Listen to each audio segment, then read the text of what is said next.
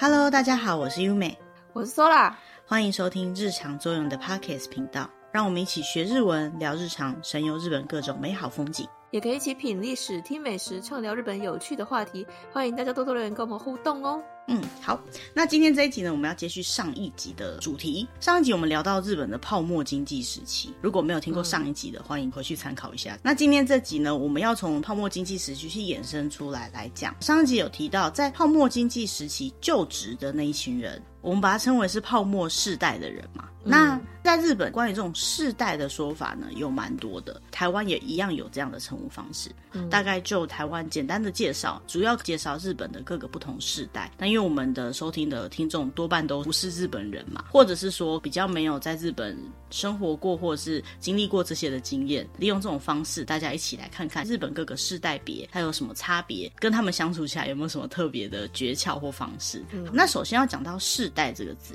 世代这个字念作 seidai，就是英文的 generation。generation 这个字呢，如果说以日文来说的话呢，就是我们的哪一辈哪一辈的人，比如说爸爸妈妈跟爷爷奶奶的话。那就是两个世代，那再加上小孩子的话，就是三个世代，小孩再生孙子就是四个世代，还有另外一个代，有学日文或者有看过日本的一些报道，有知道说他们有另外一个世代，汉字是西代的代，你可以把它想象成一个家庭的单位。可是我们先要讲的这个世代，就是代表的代的这个世代呢，它是指一代一代的人。或者是说一个时期，他们可能拥有一些共同的经验、共同的状况的一群人，他们就叫一个世代。说法上来讲，跟中文几乎是一样的。它不一定是狭义的指他是出生在什么时候，它有可能是指他在什么时候开始上学，或什么时候开始出社会上班的一个时期的人。所以呢，像我们刚刚前面提到的泡沫经济时期，那个时代的人就叫泡沫世代。可是，并不是说那个时候出生的人，而是说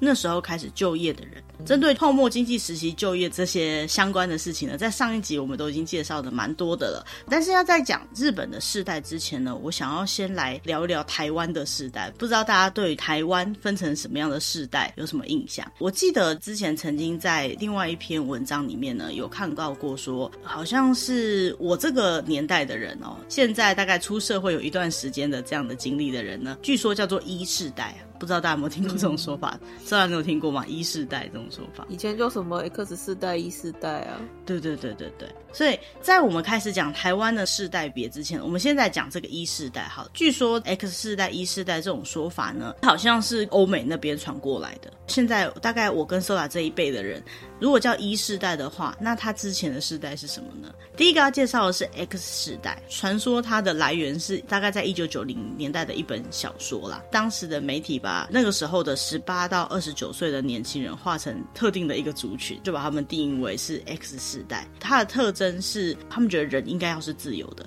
所以那个时期的人在社会上面来讲呢，他们很常会因为各种原因被剥夺，比如说参与政治或公民的权利。那所以呢，他们就会去追求一些自己觉得快乐的事情。他们是一群比较敢表现、比较敢要求、比较敢挑战这样子的人，那也比较容易可以放弃现在的工作职位，去追求更好的工作机会。X 世代当时是十八到二十九岁嘛，那但是现在呢，以现在来讲，大概是四十到五十岁左右的人。那我觉得大家可以去观察一下台湾的，因为台湾的会比较偏向我们现在讲的这种年代别。这群人呢，他们可能是敢去求表现、求挑战的，所以现在这些创业成功的那一群人，大概就是这个时代的人比较多。另外一个说法来讲呢，以台湾来说呢，就是三明治族群。为什么呢？因为 X 世代的上一个世代，在台湾来讲算是黄金世代。什么叫黄金世代呢？就是现在大概是六十几岁或是七十几岁左右的人，他们呢，小时候出生的环境是在台湾经济成长很好很好的一个阶段，他们会比他们的父母那个年代的人相对的有受到教育，相对的呢是过得比较好的状况。他们因为生在经济成长期，所以他们的就业相对的比较容易成功，相对有钱的状况，他们是属于比较好的。那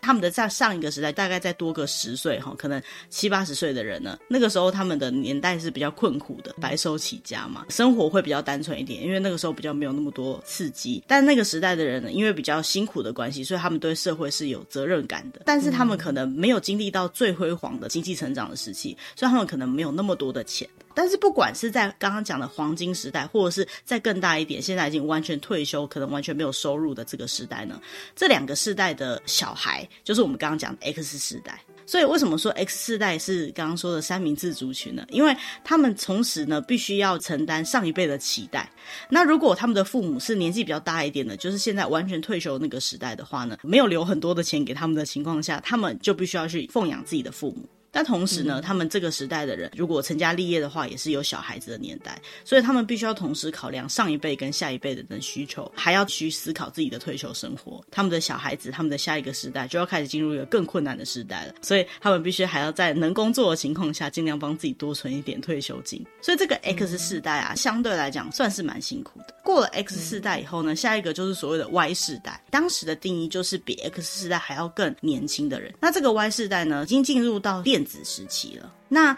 Y 世代的下一个世代是什么呢？X、Y，下一个就是 Z 了嘛。好，Z 世代。嗯、那 Z 世代呢？这个字的由来比较特殊，因为据说它是由管理学里面的 X 理论出来的。X 理论指的是比较传统的系统的物质的管理概念，Y 理论的话是比较当代的弹性的而且人性的管理制度。因为有 X 理论、Y 理论，所以呢，他们概念就有 X 世代跟 Y 世代。也就是说，比较古板一点的老人跟比较年轻一点的新人类。在流行的品味来讲呢，就是觉得说“新人类”这个字还不够新，比 Y 还要更新，要比 Young 还要更新的，他们就想到 Z 这个字了，因为 X、嗯、Y、Z 这样的顺序。其实这个名词最主要就是不断传承的新的下一代。所以说 Z 世代是什么时代呢？我觉得可以泛指现在的年轻人。好，只是说现在如果你想说啊，你们是 Z 世代的人了，不管是讲 X 还是 Y 还是 Z，甚至讲我们刚刚提到的 E 世代，都有点老旧，因为现在人不再这么用了。不流行这样的讲法，对，所以 X 世代大概就是五十到五十九年次的人。如果以西元年来讲，就是一九六零年左右到一九七零年左右出生的人。而 Y 世代呢，就是五十九到八十三年间出生的人，大概一九七零年到八零多出生的人。那 Z 世代呢，那就是在一九九几年出生的这样的人。那一世代是什么呢？就我们刚刚提到一世代，它其实是有一个范围啦，大概就是一九七八年到八八年出生的人，也就是说这个时代的人呢，在成长的过程当中就开始受到了电脑的影响啊，所以说他们可能是经历了电脑从本来完全不普及到慢慢开始普及到人生当中的时间，感受到电脑的发展带来的便利性跟改变。这一代的人，我们称为是 E 世代的人，但是也可以泛指所有受到数位文化影响的年代。除了这种说法以外呢，也可以说是刚刚讲的那个 X 世代以后出生的人，他们在成长的经历过程当中，或者是小时候有经历到千禧年，就是电脑最普及的这个时代的人呢，他们都是网络时代人，也就是千禧世代的人。好，那千禧世代的人的特色是什么呢？就是他们都在一个呃什么都低的时代，跟前一辈的人来讲，离退休还蛮远的。他们的生活有很多选择，可塑性也很强。但是呢，同时他们的消费需求也比较多，因为现在的物质比较没有办法那么简单。他们不像之前的人，曾经经过经济最辉煌的时期，但是他们也没有经过最痛苦的时期，所以他们有时候对未来是比较迷茫，可能比较没有信心的。再就是这一辈的人不一定可以拿到上一辈继承给他们财富，上一辈的人也不一定会选择留财富给他们。所以呢，他们赚到的钱呢，最常见的就是拿去储蓄，或者是拿去花光。懂得享受生活也是这个时代最常见的感受啦，嗯。不过，我觉得台湾的世代最明显的一件事情，就是有没有经历过经济高度成长期的人，他们对于赚钱、对于花钱的概念，就会有完全不一样的想法。好，那就这件事情而言呢，其实台湾跟日本很相近，因为台湾有一段经济高速发展的时期，日本也有一段经济高速成长的时期，只是他们后来经历了一段泡沫化的时期，他们的变化变得更明显。所以等一下呢，我们在讲到日本的年代的时候呢，大家也可以想想看，说，诶，它这样对应起来，大概会是台湾，或是你所在的国家什么样的感受的年代？嗯。那我们就回到讲日本的年代的部分。日本的年代呢，最常见的一种说法呢，就是他们不是有年号吗？所以就是以年号来分。比如说明治时期那一辈的人，现在应该都已经不在了。嗯、那再来呢，就是大正清朝时期，对，清朝时期。那再来就是大正时期。如果有看《鬼灭之刃》的话，就是哦，大正时期。哦、那大正时期大概就是西元一九一二年到一九二六年左右。如果 这是民国初年，对对对，如果还活着的话。现在就是一百岁上下。这一辈的人呢，他们的特色就是他们曾经活在战争纷乱的时期，也曾经经历过台湾的概念来讲，就是民国以前的时期。因为很多人会觉得说，哎，民国是现代，民国以前那就是前朝往事的感觉。没错，大正大概就是那个时期。他们年轻的时候经历了中日战争啊、太平洋战争啊的那个年代。那个时期的人呢，因为受到这个教育的影响的关系，毕竟日本要战争嘛，他们那时候必须要培养很多非常爱国的人，或者是把这种爱国的思想贯彻到他们的教育当中。所以呢，他们多半都受到非常直接的帝国教育。所以对他们来讲呢，为国家奉献牺牲，这是很理所当然的一件事情。嗯、那男人呢，成家立业之后呢，就应该要出去工作。而女人呢，就应该要生更多的孩子，把他养大，再为国家继续效命。所以可以把它想成大日本帝国的最后那一代正规军人的年代。因为二战之后，日本是没有正规军的概念嘛。那个时期的人多半都小孩生很多，一方面来讲的话，也是出生之后不一定可以都养得大。再来就是那个时候是战争时期，多一点的小孩才能够确保自己的后代。这个时代的人现在应该已经很少遇到了，所以我们就大概介绍到这里。接下来就进到昭和出生的年代了。昭和出生的年代呢，它有分几个不同的区间。首先最一开始的区间就是昭和前十年出生的人，他们一种说法呢叫做昭和一位数，哈，日文叫做 Showa hidoketa，在日文就是十以内的意思啊，只有一位数这样的概念。这些人呢，其实就这十年来出生的人，他们的特征呢。就是那个时候的日本，其实是在一个相对来讲也是动荡不安的年代。那时候他们日本的内阁啊一直在成立，然后崩坏，还有一些金融恐慌啊、世界恐慌这种经济类型的恐慌。再来就是日中战争，他们年轻的时候就是一直受到各种的战争洗礼啊，非常的辛苦的一个年代。在这个昭和一位数的人呢，他们的人生经历当中最特别的事情，在中日战争的时候进小学，在第二次世界大战的时候毕业的一群人。那在第二次世界大战结束之后啊，这一群小孩正好是成长到青年时期，也就是说，他们是日本战后复兴的主力啦。在日本高度经济成长的那个开始的时期啊，这一群人正好就是社会的中坚分子。那个时候啊，日本有一种说法就是三神器，大家应该知道日本天皇有三神器嘛？诶，说来知道是哪三神器吗？嗯、草剃剑、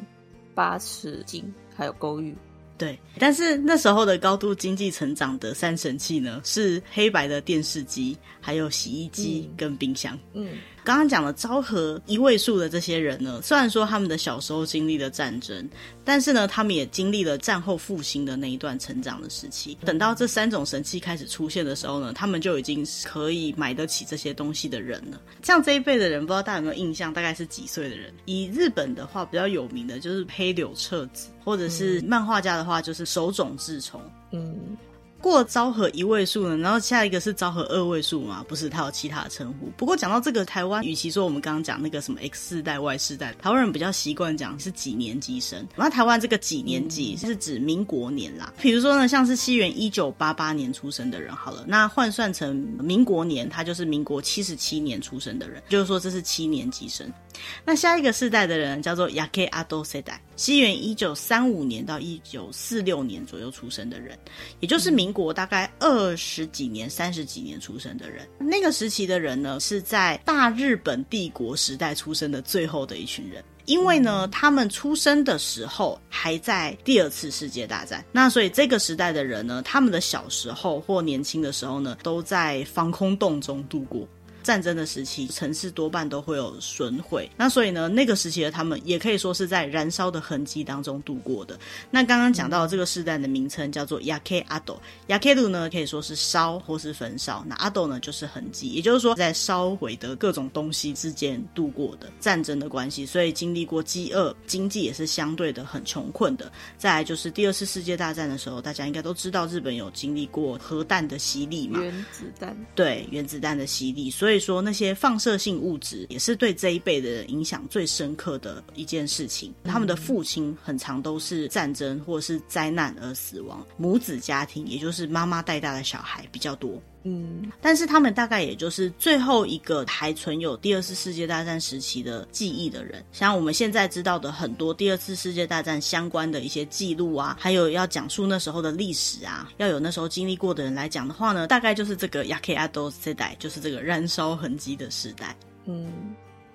那少数呢，这个时代还有办法上大学的人呢，经历了日本学生运动非常盛行的那个时期。经过这个战争痕迹之后的这个时代呢，就迎来日本的非常大的一个时期，叫做团块时代。当该 no 世代，日本经历完第二次世界大战，因为战争结束的关系，所以那些军人就回到家里，然后再加上因为没有战争的关系，所以社会相对比较安定。就有一个时期啊，大量的生了小孩，叫做 baby boom，就是婴儿潮。所以这个团团块世代呢，也就是日本第一次婴儿潮那个时代出生的小孩，就叫做团块的时代。那他们的特点呢，就是他们经历了第二次世界大战之后的高度成长期，以及泡沫经济的时期。他们最大的特征，就是因为同年代出生的人实在太多了，所以不管是学校还是后来的竞争都非常非常的激烈。嗯。那这个时期的人呢，因为人多的关系，所以呢也构成日本消费市场也开始增加。好，所以他们算是日本的制造业集团也是蓬勃发展的这个时代。某个程度来讲呢，也跟这个团块时代开始大量投入职场有很大的关系。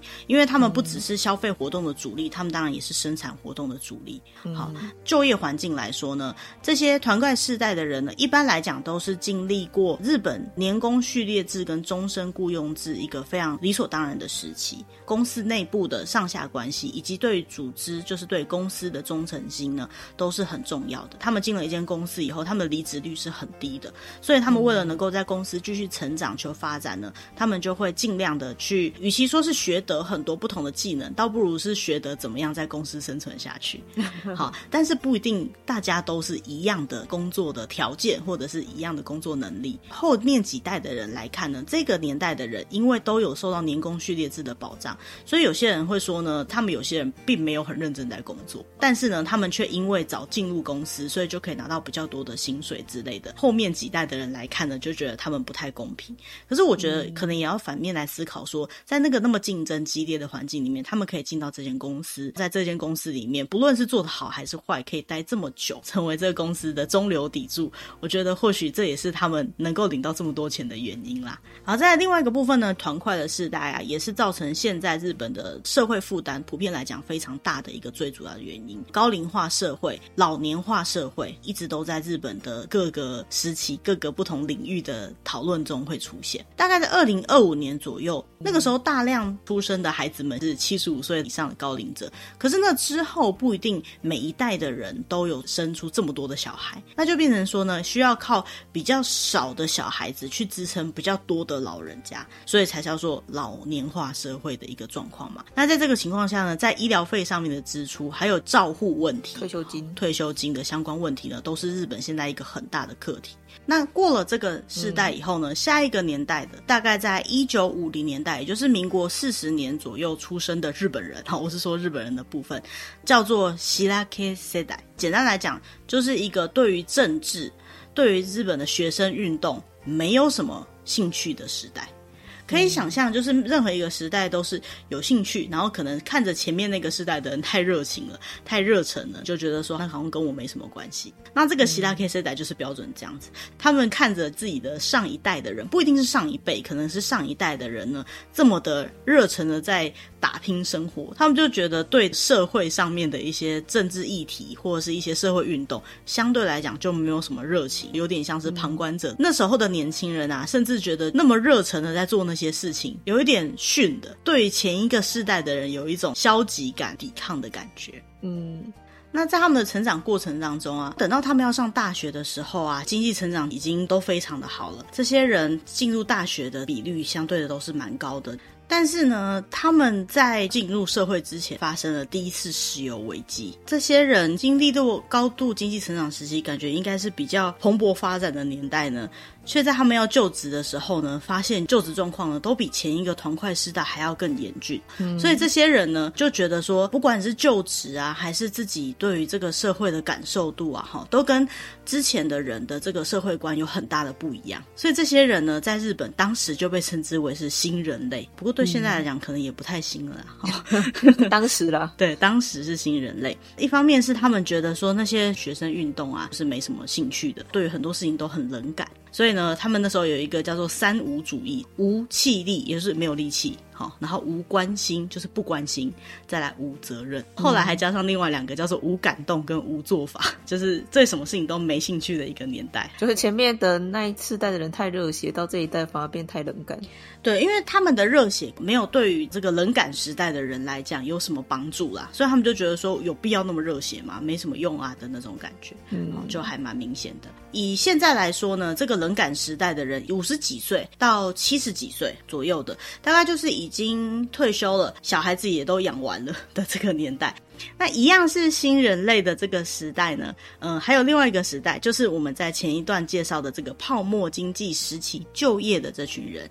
叫做泡沫世代 （Bubble 世代）。那这个泡沫世代呢，如果换算出生年的，大概就是一九六五年到一九七一年左右出生的人。那就这个泡沫世代的部分呢，在泡沫经济时期也有讲到哈，因为那时候有泡沫景气的关系，那个时候日本的经济呢超级蓬勃发展，社会的经济活动都很旺盛。既说是泡沫嘛，所以有一些炒作成分在内，没有隔很多年呢，它就破灭了。不过呢，在这个时期就职的人呢，就完全影响到他们的人生，因为不管是他们对就职的看法，在工作上面的表现，还有这个时期，因为大量的人到企业里面，但是后来呢，又并没有这样的发展，所以这群人呢，就是我们之前有提过的，他们在就业的阶段呢，有很长一段时间都必须要是社会上或者是企业上的最前线的人，新人相对的比较少的情况下，他们就常常会待在第一线，申请也没有那么容易。嗯，因为呢，他们所在的环境呢，相对来讲也是竞争蛮激烈的，所以呢，他们的处事通常都很圆滑，沟通能力都很强，他们通常会很在意。别人对自己的评价，所以呢，他们有那种很在乎输赢的特质。那个时期的日本啊，各种非主流文化也非常的多，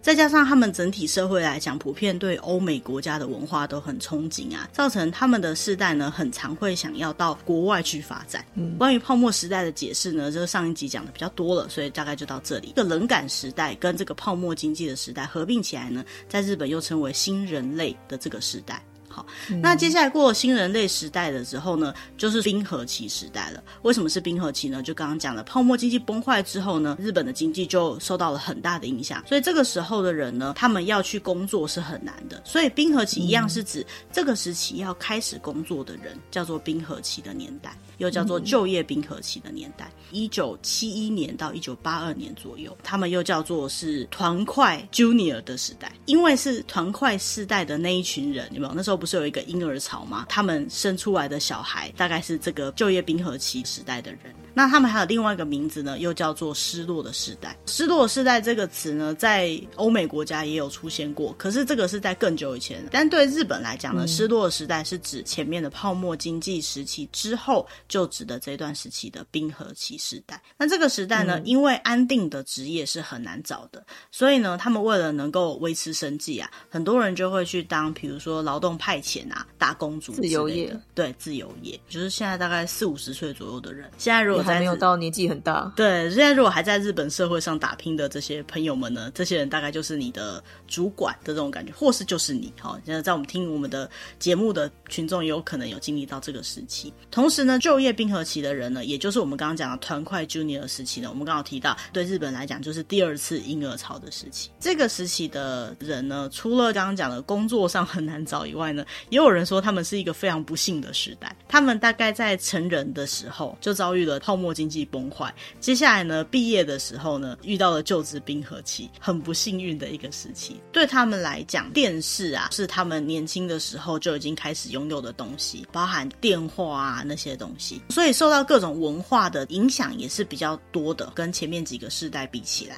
嗯。那这个时期的人啊，他们的家庭模式大概都是一个家庭会生两个小孩子，老公在工作，然后老婆呢就在家里当家庭主妇，应该也可以理解，就是我跟 Sola 这个年代的人的父母。但是呢，这个时候呢，因为教育程度普遍都还算是比较好一点点的，如果只有丈夫在工作，他也不一定有办法支撑起整个家庭。所以呢，除了当一个专业家庭主妇以外呢，他也有可能要变成说夫妇都要工作，哈，就是双薪家庭。好，那讲到这里的话。大家可能会想到说，那既然这个是日本的第二次婴儿潮，也就是战后是第一次，然后战后的那群人生的小孩是第二次，那第三次婴儿潮就是就职冰河期这些人生的小孩嘛，换算年代的话，应该就是两千年左右出生的小孩，应该就会是第三次婴儿潮了吧？这一代的人呢，因为太辛苦了的关系，很多人他可能没有办法结婚。结了婚也不愿意生小孩的人就变得很多，所以呢，并没有如所想象的发生了第三次婴儿潮，反而造成出生率急剧的下降。嗯、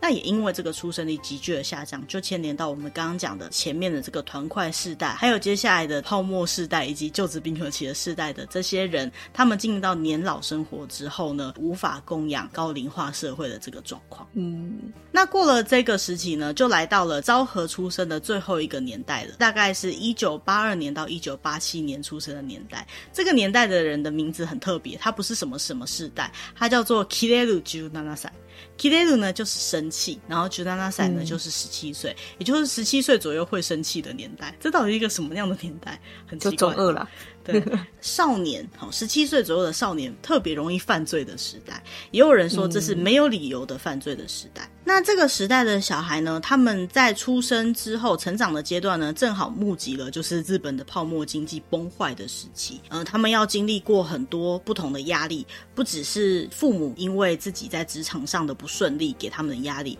或是呢，这个社会强加给这一代人的压力，所以呢，他们又叫压力世代。他们从小的时候呢，就会被爸妈讲说：“你们要好好存钱呐，因为经历到经济上最痛苦的那个日本社会的时代嘛，以最低水准或最低物质条件的这种方式来生活的人，就会相对的变得比较多。所以呢，有一种说法，就是在这个世代的人呢，到十七岁左右呢，都是一个特别容易犯罪的状况。所以为什么说是中二呢？我觉得中二可能也不完全可以形容，应该讲说在。那样的社会背景下，忍耐忍到十几岁呢，已经是很不容易的一件事情。他们的对于这种挫折的抗压性呢，相对来讲比较没有那么高。那个时候呢，发生了很多震惊全日本的那种社会案件，之间互相也会有一种影响跟模仿的效应出现。再加上那个时候的他们呢，对自我的感受跟对于自我表示的欲望呢，都是比较强烈的。好，所以说呢，少年犯罪的比例相对就比较高。应该讲说呢，是一个年轻人开始会表达自我。的一个时代，这个时代的人呢，对现在人来讲并不陌生。为什么呢？因为现在日本的不管是在体育活动上面，还是在艺能活动上面，我们比较熟悉的那些人，大概都是这个时代的。哦，比如像我跟 Sola 很喜欢的阿拉西啊，还有以男演员来讲，松山研一啊、小栗旬啊，他们都是这个时代的人。好，那以女演员来讲，什么北川晴子啊、长泽雅美啊、绝北真希啊，我觉得这些名字都很熟悉。还有就是运动选手的北岛康介啊，还有那个吉田沙保里，这些如果有在关注日本的新闻的话呢，都一定会看到一些有名的人，是好的方向啦。那这些人都是这个时代的人，那你可以感觉得到他们的年少时期的确也是那种自我个性、自我。表征比较明显的一个年代，所以并不是说这个时期的人都会犯错，不过可以理解到他们就是一个这么高压、这么不容易的年代。嗯，经过了这个年代以后，下一个年代呢，就是 Satori 世代，或是某一区间的人又叫做 Yutori 世代。那我们蛮常听到 Yutori 世代这个名字，Yutori 世代翻译成宽裕世代。或者是宽松世代，大概是一九八七年到二零零四年左右出生的人。ゆとり世代基本的概念呢，就是日本他们在某一段时期呢，把他们的教育制度改成比较宽松的教育制度，就是从以前填鸭式的那种教学方式，改成鼓励大家积极思考啊，然后还要去做各种创新的想法啊，相对来讲学习比较没有那么高压的一种年代。 那因为这样的教育改革呢，跟前面几个世代比较起来啊，真的相对宽松很多，所以就教育出一群真的相对宽松很多的想法的人，也算是有那么一点点嘲讽的意味啦。就说这群人呢，就是所谓的宽裕世代，想法太过于宽裕的时代。如果要翻成台湾的讲法的话，或许可以讲成是什么草莓族啊之类的，比较无法抗压，整天都很快乐，没有什么压力的这个时期。还有另外一个名字呢，它又叫做 Satori 世代。就是顿悟的民族，嗯、这个名字蛮有趣的哈。他看破一切，对，有点看破一切。那萨多利除了顿悟这个意思以外呢，还有另外一个就是没有欲望的意思。比如说佛法哈，佛门世界，如果你顿悟了，你就会对这个世界没有什么依恋了的感觉。嗯、好，那这个萨多利世代的特征呢，就是他没有什么欲望，也不想谈恋爱，对物质生活、对车子、对旅行、对那些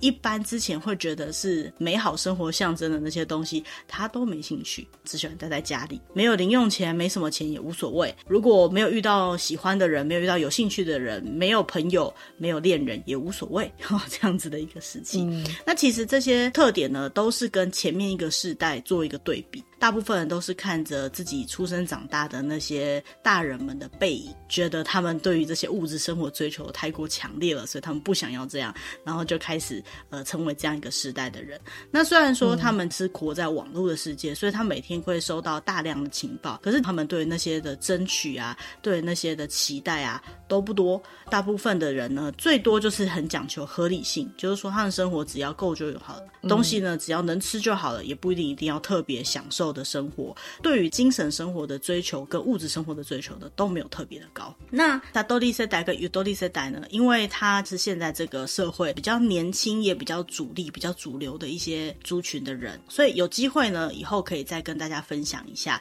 这个时期的特色。不过总归来讲呢，从这个时期之后呢，就开始进入了完全不同的时代了。那另外一种说法呢，也就是说，从这个萨多利世代或是尤多利世代、宽裕世代或者是顿悟。时代之后呢，也刚好就是日本的平成年之后的年代了。所以这些平成年出生的人呢，就是新一代的人。好，虽然说之前有一个年代叫做新人类时代，那如果这个要讲的话，它就是新兴人类时代，哈，新时代的人的感觉。讲、嗯、到目前为止呢，大家应该会觉得哇，也太多世代了，然后怎么那么复杂？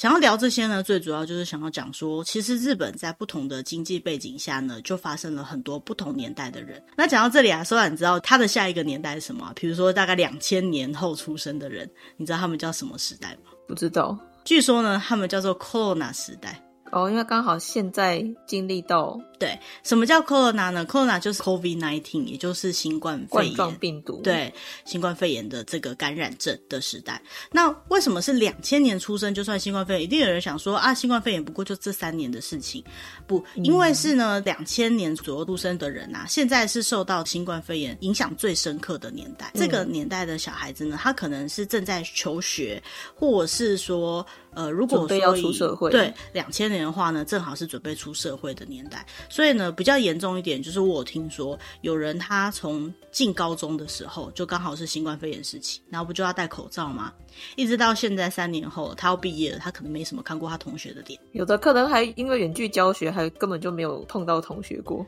可能或许日本的前段是这样，那台湾的后段也是这样，没有错。那所以呢，像这样子受到什么事情影响而把那个年代的人做一个统称，这样的说法呢？我觉得某个方式也可以来讲说，受到某一些世界影响，所以他们会有一些共同的特征、共同的处事观点区分出来的人。那为什么要去了解这些世代呢？嗯、为什么你总会觉得说你跟你的上一辈的人想法不一样？可能跟对，甚至不到辈分，好，不到世代，有可能你觉得跟你差五。五岁的人差十岁的人，怎么想法差这么多？有时候你反而不一定会觉得说年纪差就有差。比如说我一样差三岁，大我三岁的人，我觉得跟我没有差很多。可是小我三岁怎么差那么多？有可能你们就是在这过程当中经历了所谓的年代的转换。那以台湾来讲，事实上可能也有所谓的宽裕年代，因为台湾曾经也是填鸭式教育，在许多年前也做过了一次教育的改革。好，那这个部分呢，以后有机会在讲宽裕世代的时候，也可以来比较。嗯、那一样，台湾也曾经经历过高度经济的成长时期，台湾经济奇迹，好，那个时期、嗯、就是什么十大建设啊，那个时期。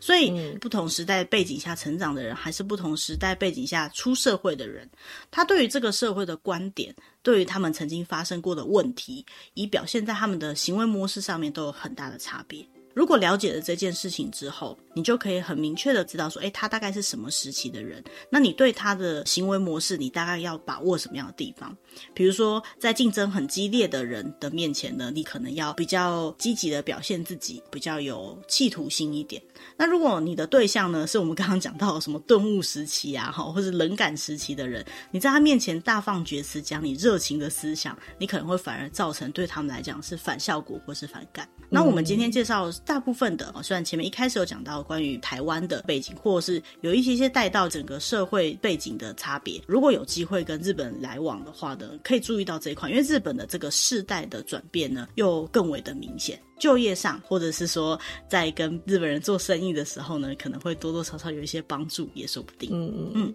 那我们在找这些资料的时候，发现其实这些世代的说法各有不同啦。那我们参考的是维基跟我们曾经看到的其他的文章啊，我们曾经看到日本电视节目上面讲的内容。那如果说有一些你不是很认同，或者是你觉得说这样讲好像有点偏颇的地方呢，也欢迎大家可以跟我们说。那我们或许以后有机会可以去修正我们今天曾经讲不太对的地方。不过我们讲的是一个普世而论呐，哈，并不是说那个时候出生的人就一定是这样，只是说他们有这样的一个特质，也可以看得出来说整个社会的状况对于那个时候的人的思想。真的行为模式有多大的影响？嗯，那今天的主题呢，我想大概就到这边了。好，那如果对这样的主题有兴趣的话呢，也欢迎告诉我们。那我们可以再针对不同世代别或者是日本的各种不同年代的一些社会现象去跟大家分享。好，嗯，那如果喜欢这样主题的朋友呢，也不要吝啬为我们按赞订阅，或者是呢，你可以告诉我们你有兴趣的内容，然后让我们可以多准备一些相关的主题跟大家分享。